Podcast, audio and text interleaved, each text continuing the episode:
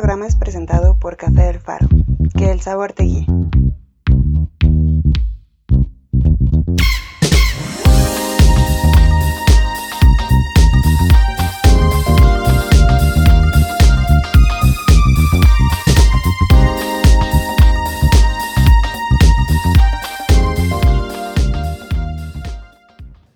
Buenísimos días, tardes, noches, donde quiera que me escuches. Mi nombre es Amelia Brambila y te doy la bienvenida a este podcast maravilloso llamado Del Café a la Z. El día de hoy, ya con café en mano, tenemos una invitada muy especial, mi hermana Samantha Brambila, a quien le damos un eh, quien nos está haciendo el honor de iniciar esta primera temporada de este podcast. Tiene 25 años y es estudiante universitaria me gustaría más darle la bienvenida porque es maravilloso contar con una persona que desde tan joven está emprendiendo. Eh, el emprendimiento no tiene edad, pero creo que el emprendimiento tiene una raíz muy fuerte que es el esfuerzo. Y mi hermana es un claro ejemplo de esto. Para, para ya no estar hablando yo, quiero que se presente ella. Hola chicos, ¿cómo están? Yo soy Samantha Brambila y soy emprendedora desde mis 21 años aproximadamente. Eh, soy universitaria, actualmente ya estoy por terminar la carrera y me gustaría mucho que escucharan este podcast. Y bueno, pues vamos a hacerle unas preguntas a mi hermana para conocerla, para que ustedes sepan a qué se dedica. Chan, chan, chan, chan. Y puedan saber también qué clase de, de emprendimiento desarrolla. Entonces, Sam, cuéntanos, ¿cómo empezaste en el emprendimiento? Pues yo tenía 21 años de edad. Eh, me parece que en ese tiempo estaba por recibir resultados para ingresar a la universidad. Siempre fue mi educación pública, a excepción de la preparatoria, pero pues terminé saliéndome y fue pública.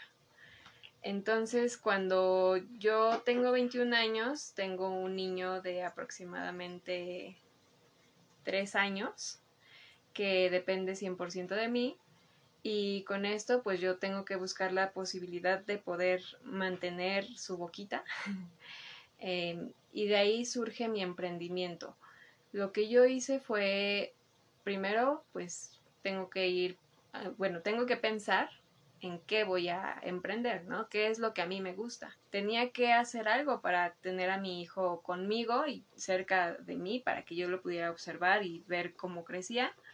Y de ahí, pues yo tenía que trabajar, ¿no? Obviamente, pero yo quería tener a mi hijo cerca sin tener que descuidarlo. La otra opción fue que hubo un tiempo en el que sí me metí a trabajar, estaba haciendo encuestas, recuerdo bien. Eh, la paga era muy baja a mis posibilidades de tener que mantener un niño, ¿no? De esa edad. Aunque no se gasta mucho en pañales, leche y todo eso, pues cuando sabes administrar. Exactamente. Tienes que tener varias opciones para mantenerlo, obviamente. Una vez que yo me salgo de ese lugar de trabajo, entonces me meto con mi mamá a trabajar a, otra empresa y eso fue como que más, más estable. Tenía un poco de mejor paga, pero pues aún así no alcanzaba. Me salgo de ahí y entonces ahí es cuando mi mamá pone un puesto de tacos y a mí me tocaba pues vender chicharrones o hacer lo que yo pudiera, vender agua, eh, postres, no, no recuerdo muy bien qué, qué, vendía, este, pero era la forma en la que yo, yo mantenía a mi hijo. Después de eso, pues yo me desesperé totalmente y dije, no, yo ya no puedo estar aquí, yo quiero tener un negocio propio, no quiero que alguien más me diga qué tengo que hacer, pero también quiero ganar el dinero suficiente para que yo pueda mantener un hijo. Sí, para este punto hay que aclarar que nosotros venimos de familia comerciante. Creo que casi toda la vida nos hemos dedicado al comercio. Y pues en esta línea de dedicarnos al comercio, pues hemos crecido nosotras académicamente para poder eh, tener nuevas visiones en este, en este aspecto. Ok, continuando con esto, en el momento en el que tú decides ya comenzar un negocio propio, ¿cómo fue que empezaste? ¿Qué, qué fue lo que te llamó la atención? ¿Cómo decidiste? ¿Cómo tomaste esta decisión? Ok, eh, bueno, a mí siempre, siempre, siempre me llamó la atención todo lo que se refería a belleza, ¿no? Productos de belleza, que el cuidado personal, etcétera, etcétera. Yo experimentaba aquí con mi presente hermana, que le decía que no sé qué para el cabello, que para las uñas, que esto, que ponte el otro, Fotos que nunca voy a subir. Etcétera, etcétera. Entonces, yo, yo tenía ese interés por la belleza. Yo quería vender algo que a mí me gustara y que yo entendiera eh, al venderle a mis clientes. Entonces, yo opté por ir a la calle, en ese tiempo es la calle del Carmen. Me parece que sí, en el centro histórico. Centro, centro histórico, donde venden todos los cosméticos. Entonces, ahí yo compré mi primer cajita de labiales, unos labiales que estaban de moda, que a mí me costaban 10 pesos, porque yo compraba mayoreo. Eh, bueno, ahorré un poquito, me parece, no recuerdo bien si mi papá me dio la mitad o mi mamá, uno de los dos me dio, pero los dos siempre han estado apoyándome, eso sí. Es, entonces con esa cajita yo vendía esos labiales en 120 porque estaban de moda. Entonces en una semana yo ya veía las ganancias y yo decía, tengo que hacer algo para seguir con este negocio. Y entonces fue cuando yo abrí, bueno, hice mi página de Facebook y entonces empecé a darme a conocer a través de redes sociales. Ahora, en este, en este proceso, en esta parte de tu vida, ya empezabas a tener como una dirección, ¿no? Una visión hacia dónde querías ir, que era pues lo de belleza ahí. En este descubrimiento, cuando tú ya estás completamente segura, primero que nada, ¿qué te ayudó a aferrarte a, a solo lo de belleza? Porque vamos, el comercio es un, una constante espiral en la que, o una constante montaña rusa en la que estás a veces arriba y a veces no tienes ninguna ganancia, pero si estás aferrado, o sea, si te aferras demasiado a, un concepto, ¿cómo le hiciste para aguantar estas subidas y bajadas de ventas? Mm, pues obviamente con el apoyo de mis papás, siempre me, respaldan. Em, cuando yo empiezo a ver que hay ganancias, esto quiere decir que sí veo que es factible la producción de, bueno, la venta de, de, labiales y de todo lo de belleza. ¿Por qué? Porque yo me enfoco más a que las mujeres siempre quieren verse bonitas. Entonces ese es mi mercado fuerte. Cuando una mujer se desarregla y la motivas, ¿qué consume? Cosas para belleza, ¿no? Ya sea un perfume, un labial, un maquillaje cualquiera, etcétera. Eh, a partir de ahí no es que le vendas el producto, le vendes lo que le estás em, metiendo en la mente para que se vea bien o para que... La experiencia, la seguridad. Exactamente, la experiencia y seguridad ante todo, porque estás realzando el autoestima de una persona que a lo mejor y pasa por un momento difícil y le dices, mira, este, yo tengo estos labiales y le empiezas a, a meter el producto en la mente para que se arregle, para que mejore su autoestima y entonces ahí es un ganar-ganar. Tú estás ganando que el cliente se venga contigo y otra que el cliente gane em, autoestima en este caso, ¿no? dando este ejemplo. Cabe aclarar que no, no estamos insistiendo en que el autoestima se basa solamente en tener productos, no. No, no, no. Requiere muchísimo más. Exactamente. Pero siempre una ayudadita, eh, tal vez material. Yo siempre he pensado, eh, si vas a estar derrotada por X razón, arréglate, bañate, eh, perfúmate, haz que tu cuerpo se sienta bien contigo para que de ahí empieces a seguirte y de ahí vas a superar muchísimas cosas más rápido. Entonces, a lo mejor y suena muy salvaje, ¿no? De no, no pienses en lo que te está afectando, porque es obviamente que lo vas a pensar, pero con un estado más limpio, más, ah, mm, ¿cómo se podría decir? Emocionalmente más tranquilo. Sí, entonces a partir de que tú te preocupas por tu persona, ya em, puedes atraer muchísimas cosas. Un ejemplo, una profesión humilde de cualquier forma y te afecta el qué dirán las personas, ¿no? No sé, en este caso algunos basureros que desafortunadamente en el, en el país te tachan de que, ay, eres basurero y ya te agarran de burla, ¿no? Y no, es digno el trabajo siempre y cuando a ti te guste, o sea, siempre que hagas un emprendimiento, haz algo que te guste. Si tú vas a emprender de basurero en este caso, sé el mejor. Que hay muchísimos ejemplos de personas que han emprendido, han emprendido, perdón, de, de la recolección de residuos, de generar muchísimas ganancias a través de, de la Y basura. es un trabajo digno, o sea, no le hace daño a nadie, al contrario, si vemos el lado positivo, ayuda al planeta a reconstruirse, ¿no? A, a transformar las cosas que la gente desecha y, o sea, te sirve a ti como reciclaje y a los basureros les ayuda a generar ganancias también. Y ese también es un emprendimiento. Emprender yo lo entiendo más como que te vas a despegar tú solo de la sociedad, de las empresas que te están quitando el tiempo para que te paguen un salario que no quieres, te vas a separar de ellos y tú vas a comenzar a ganar lo que tú quieres. Exacto. Bueno, em, retomando un poco la entrevista, hay un cambio muy grande de cuando tú eres, eh, en este caso, comerciante de productos de belleza, a lo que ahora ya tienes. Sí. Eh, ¿Cómo fue ese cambio y, ahora ¿qué, a qué te dedicas?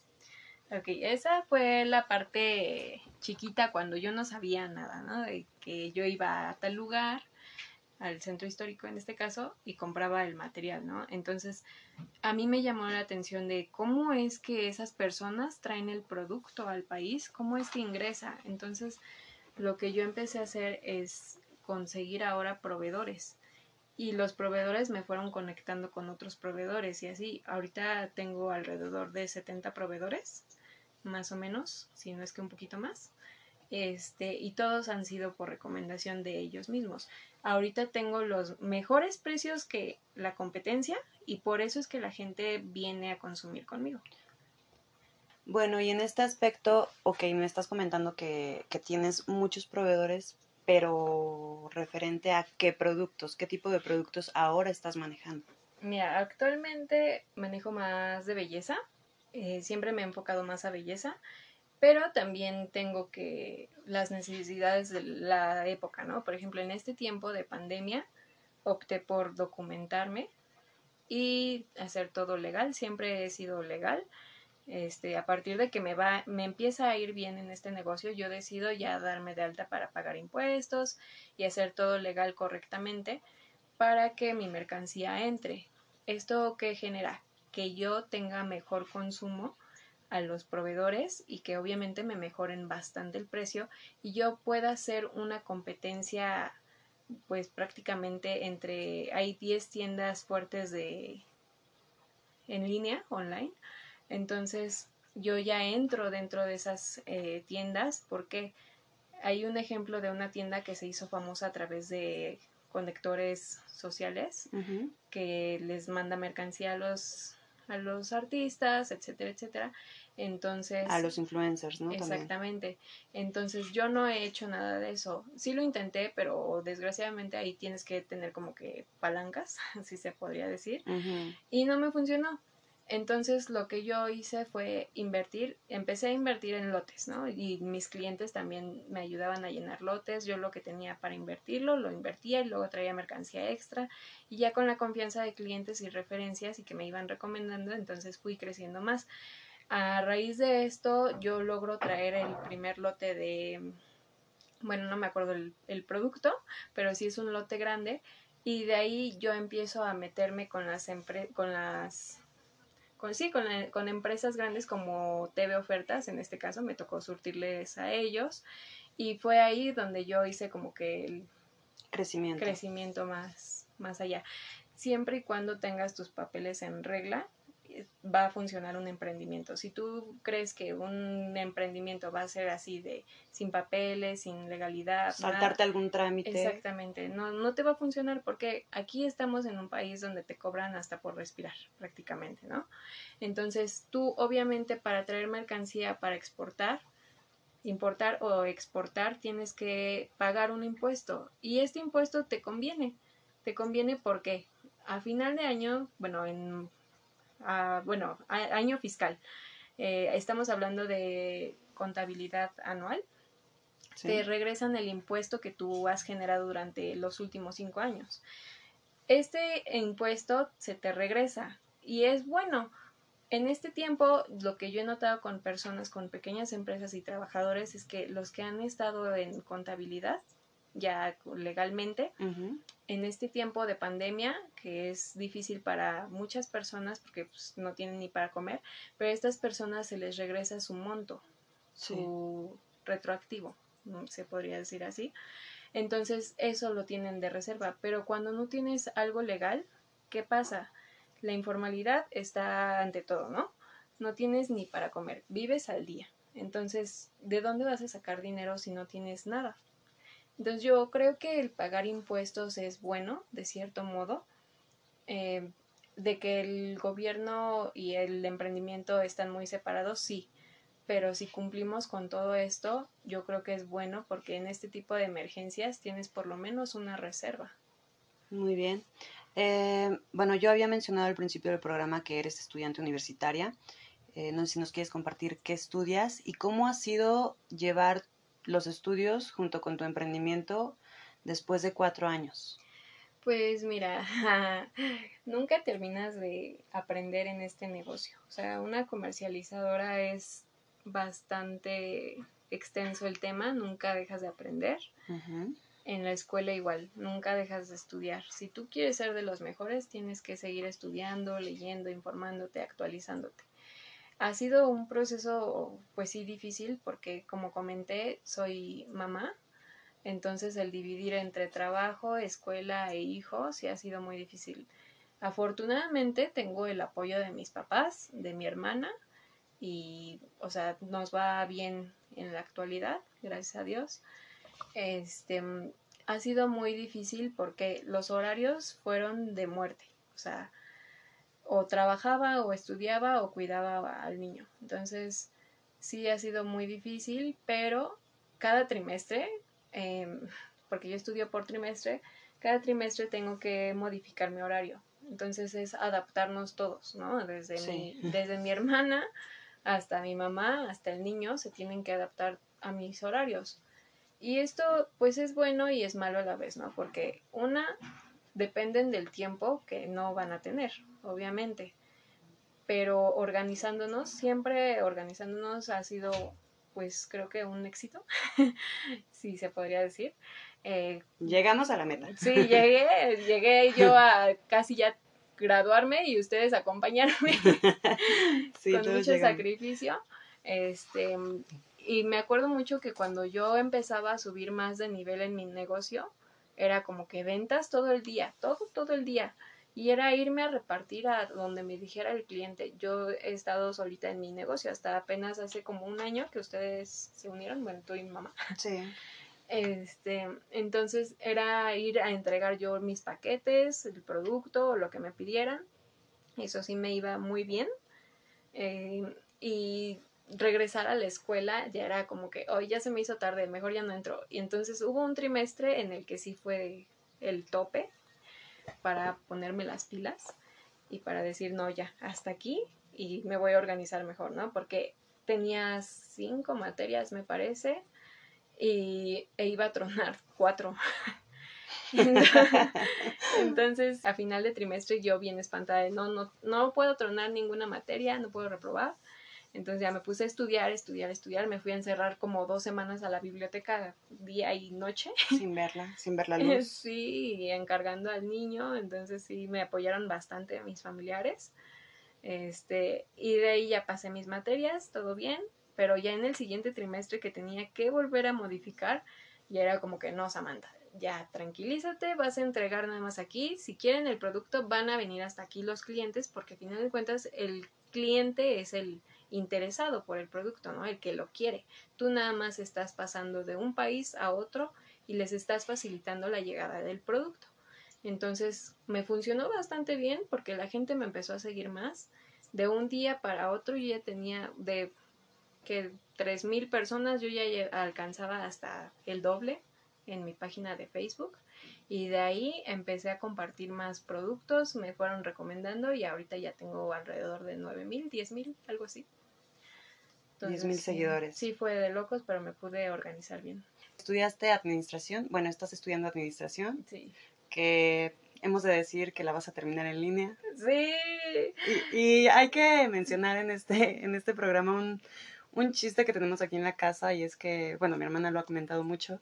Ella, pues empiezas, más bien empiezas la universidad y empiezas todo ilusionado pensando que vas a terminar con tus compañeros la escuela, que vas a estar todo el tiempo. y resulta Yo hace cuatro años decía, ¿qué pasará en cuatro años? ¿Cómo estaré en cuatro años? Y nunca me imaginé que fuera en línea mi cierre de universidad. O sea, es absurdo, pero pero suele parece pasar, chiste, amigos. pero es anécdota. De pronto, de pronto aparece un virus y Sí, se le ocurre brincar de verdad, país en país. Entonces, quédense en su casa, amigos, por favor, ayúdenos a, Sí, por favor, ya quiero salir. sí, ayúdenos a, a que todo esto pues se acabe pronto. Eh, retomando, estudiaste administración y en este estudiar y trabajar dentro de tu mismo espacio, ¿cómo ha sido tu, des- tu desarrollo empresarial? ¿Has aplicado conocimientos de administración o te has eh, hecho también por experiencia cosas que no te enseñan en la escuela? ¿Cómo ha sido? Pues de las dos formas, porque estoy empleando administración, sí, pero también estoy em, aprendiendo otra carrera que no tenía en mente, que es relaciones comerciales e internacionales, Sí. que aunque no tiene relación con administración, bueno, de cierto modo sí, porque pues aprendes a, a, a traer mercancía y administración la empleas de qué, qué stock tienes, qué te falta, qué es lo que te pide el cliente, la demanda, oferta, etcétera. Entonces, eh, entonces las dos carreras, una no la tengo obviamente estudiada, pero he aprendido gracias a los errores, este, de que me detienen mercancía, de que hace esto, que el otro, papeleos, entonces todo eso lo he aprendido. Y administración a mí me sirvió bastante. Creo que si vas a estudiar algo, haz algo, estudia algo que te guste, que realmente te llame la atención. A mí me encantan las finanzas, ¿no? Entonces, administración tiene finanzas, tiene también cómo controlar y también cómo aprender a controlar y también tiene parte de lo que necesitas en comercio internacional, ¿no? Que es em, el impuesto, o sea, todos los números que necesitas, los documentos, entonces, bueno, de las dos formas tienes que aprender. Entonces, con errores y con estudios he aprendido todo lo que sé hasta ahorita. Sí, amigos, yo he sido testiga y el detener la mercancía no es un aspecto que sea ilegal, más bien es un aspecto de que aduana pues hace ciertos trámites en los que Sí, porque de repente te dicen, este, ah, ok, tienes tu documentación, pero ¿qué crees, Esperancita? te faltó este documento. Entonces ya vas y en lo que tramitas el documento, pues se te pierde la mercancía, ¿no? Y ya es más difícil, no es imposible sacarla, pero ya es más difícil, ¿por qué? Porque ahí te cobran el, el derecho de suelo. Entonces, una renta de un día puede llegar desde 500 pesos hasta 1000 pesos o más, depende del tipo de mercancía que traigas. sí. Y a veces es mejor perderla a traerla. Voy a tocar otro tema que es muy importante en tu vida, digo yo porque te conozco, eh, ser mamá. ¿Qué implica ser mamá con un emprendimiento joven y estar estudiando? Ser paciente, sobre todo. Creo que la paciencia es algo que yo no tenía y me conoces desde que me viste en el vientre de mi mamá. Entonces ser paciente nunca lo había tenido y desde que eres mamá te conviertes en la más paciente, no quieres pelear, solo quieres cinco minutos mm, este, de chocolatito para ti. Un cafecito, café del faro, por cierto, riquísimo, riquísimo. Este, es lo único que buscas, ¿no? Tranquilidad y también pues darle una mejor educación a tu hijo a la que tienen alrededor de, en este caso, la comunidad. Em, alejarlo de malas amistades y no es nada más un trabajo de una persona como mamá, también ha sido de abuela, de hermana y de abuelo. Entonces sí, este, los tres me han apoyado y pues gracias a ellos también he logrado lo que lo que tengo ahorita, ¿no? Si no fuera por ellos, si yo hubiera tenido la espalda de, de ellos tres, no, de plano no sabría qué estaría haciendo ahorita, a lo mejor ya estaría vendiendo dulces o seguiría de comerciante como fuimos toda la vida, pero pues gracias a Dios no fue así. Cuento con el apoyo de mis papás y creo que es importante decirle a los papás ahorita que no abandonen a sus hijos al, a la suerte, es cuando más los deben de apoyar. ¿Por qué? Porque si tú los sueltas el día de mañana, bien lo dice mi mamá, va a regresar a pedirte ayuda y vas a hacer el trabajo doble porque ahora va a ser tu hijo y tu nieto. Y si sigues así, se van a colgar más personas de ti. Entonces creo que el apoyo de papás y de hermanos es mm, lo más importante para que tú logres tener una estabilidad emocional, económica y de todo. Muy bien. Sam, para esta temporada pedimos que todos nuestros entrevistados nos compartan pues una recomendación de resiliencia y en este aspecto pues sería resiliencia administrativa o empresarial desde tu emprendimiento. Mira, yo creo que el emprendimiento va desde que vendes, en este caso, ¿no? El mío. Vendí productos de belleza, pero también no me puedo quedar con algo que ahorita no se va a vender. ¿Estamos claros? O sea, sí son productos de belleza, todo el tiempo se venden, pero no de la misma forma en la que causa una emergencia, ¿no? Ahorita yo dejé de vender em, belleza y opté por pausarlo, no dejo de venderlo, si una clienta me pide un producto, se lo doy, pero también tengo que ver la emergencia que hay para que yo genere dinero y también ayude. Otra cosa, no ser abusivos en los precios que dan, porque en este tiempo estamos viendo que un cubrebocas te puede costar hasta 400 pesos cuando antes estaba en 50 pesos. O sea, la verdad es que sí son... Sí, hablamos de cubrebocas de calidad. Mascarilla. Eh, sí, calidad... Eh, KN95, N95, de los mejorcitos que hay actualmente, ¿no? este, entonces, sí, creo que es la necesidad importante generar ingresos, ¿no? Por necesidad, pero también generar ingresos para poder ayudar a otras personas. Porque poniendo un ejemplo, un señor de tercera edad que tenga que salir y tiene que comprar un cubrebocas a 400 pesos, obviamente no lo va a hacer y va a salir a descuidar su salud, que bien puede tenerla en su casa, se va a descuidar y se puede contagiar. Entonces yo creo que también hay que ser conscientes de lo que estamos vendiendo, que estamos ofreciendo como solidario y como apoyo a nosotros mismos. Esto es muy cierto porque da pues la casualidad, entre comillas, de que cuando hay una crisis económica como este tipo, eh, y digo este tipo porque lo vivimos en 2008, pues los precios exceden, ¿no? Exceden a veces hasta en lo ridículo y en en lo absurdo de no poder ni siquiera las personas. Ahorita estamos en una pues en una situación de encierro total. O sea, creo que es importante ser solidarios, ¿no? Ok, vas a vender cubrebocas, pero infórmate del mejor precio que puedas dar. Así sea un peso de ganancia que tengas, lo vas a tener libremente para ti. O sea, tampoco hay que ser encajosos de que, ah, me das el cubrebocas en 60, 65 y yo lo subo a 150, ¿no? O sea, 120, o sea, dobleteando. Entonces creo que es importante ser solidarios también y si tú tienes necesidad de comprar una mercancía para que puedas sobrevivir, gánale un peso aunque sea y vas a ver que te va a ir mejor. O sea, no se trata de que todo para acá y nada para el pueblo, ¿no?